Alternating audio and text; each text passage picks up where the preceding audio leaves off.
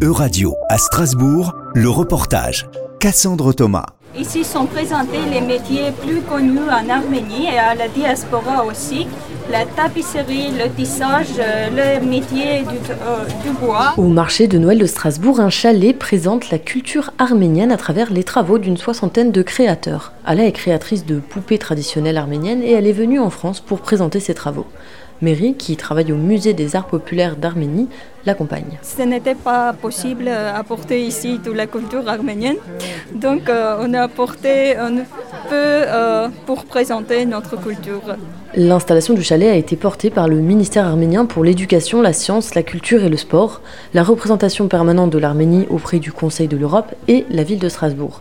Une première dans la capitale de Noël, explique Armand Kachatrian, ambassadeur arménien et représentant permanent auprès du Conseil de l'Europe. It's a good addition to the diversity that we have in Strasbourg. You know, the Strasbourg is a capital, European capital for political, for other institutions, European institutions. But we know that Strasbourg is also capital de Noël and marks uh, this Christmas market of Strasbourg is very well known, even in Armenia we know, we love it, we like it. Et la présence de l'Arménie au marché de Noël revêt une importance particulière dans le contexte guerrier qui touche actuellement le pays.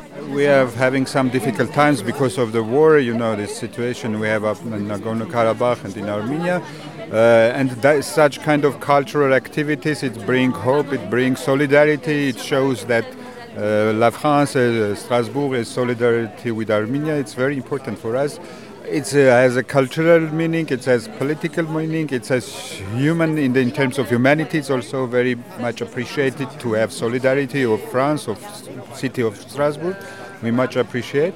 And hopefully we also bring something from our part for, for, the tourists, for Strasbourgeois. Une partie des fonds récoltés par le chalet sera allouée à un programme éducatif destiné aux enfants du Haut-Karabakh. La ville de Strasbourg a plusieurs fois montré son soutien à l'Arménie, notamment en hissant le drapeau arménien dans la ville peu après l'attaque du Haut-Karabakh une volonté de la mairesse Jeanne Barseguian, elle-même d'origine arménienne. C'est euh, l'occasion de faire découvrir la, culture arménienne, c'est aussi un signe évidemment de soutien euh, à, l'Arménie euh, et aux populations du Karabakh. Ce chalet, c'est le symbole de cette coopération qu'entretient la ville de Strasbourg avec, avec l'Arménie et puis les liens qu'on entretient aussi avec la ville de, de Yerevan. Et pour conclure l'inauguration, Vardoui Toroyan est venu chanter une chanson folklorique arménienne.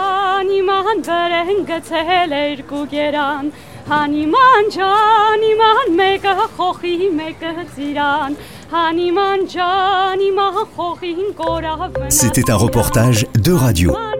Plus d'infos à retrouver sur euradio.fr.